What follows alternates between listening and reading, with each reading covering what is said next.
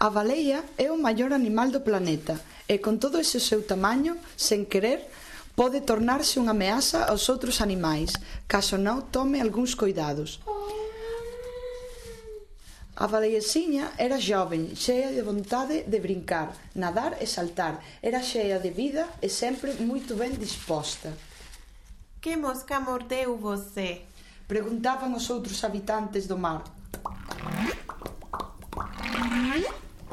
Ninguén sabía a resposta, mas a verdade era que a baleiaxiña estaba causando graves problemas aos pescadores.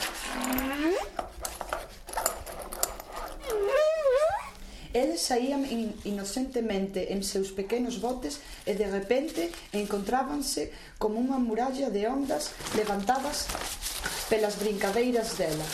E así, quase sempre, sosobraban. Ah! máis dun pescador había morrido afogado e a baleixiña continuaba brincando presto, preto da costa alleia as desgrazas que causaba.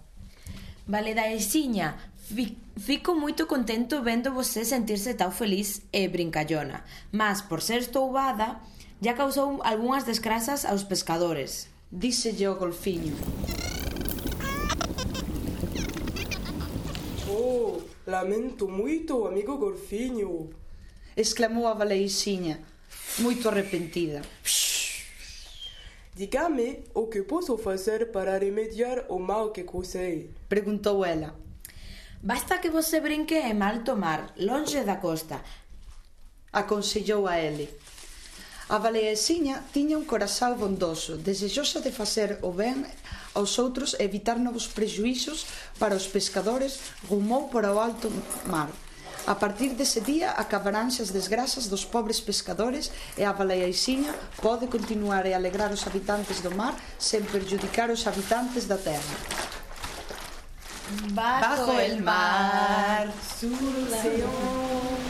la la la la la la la la la la la la la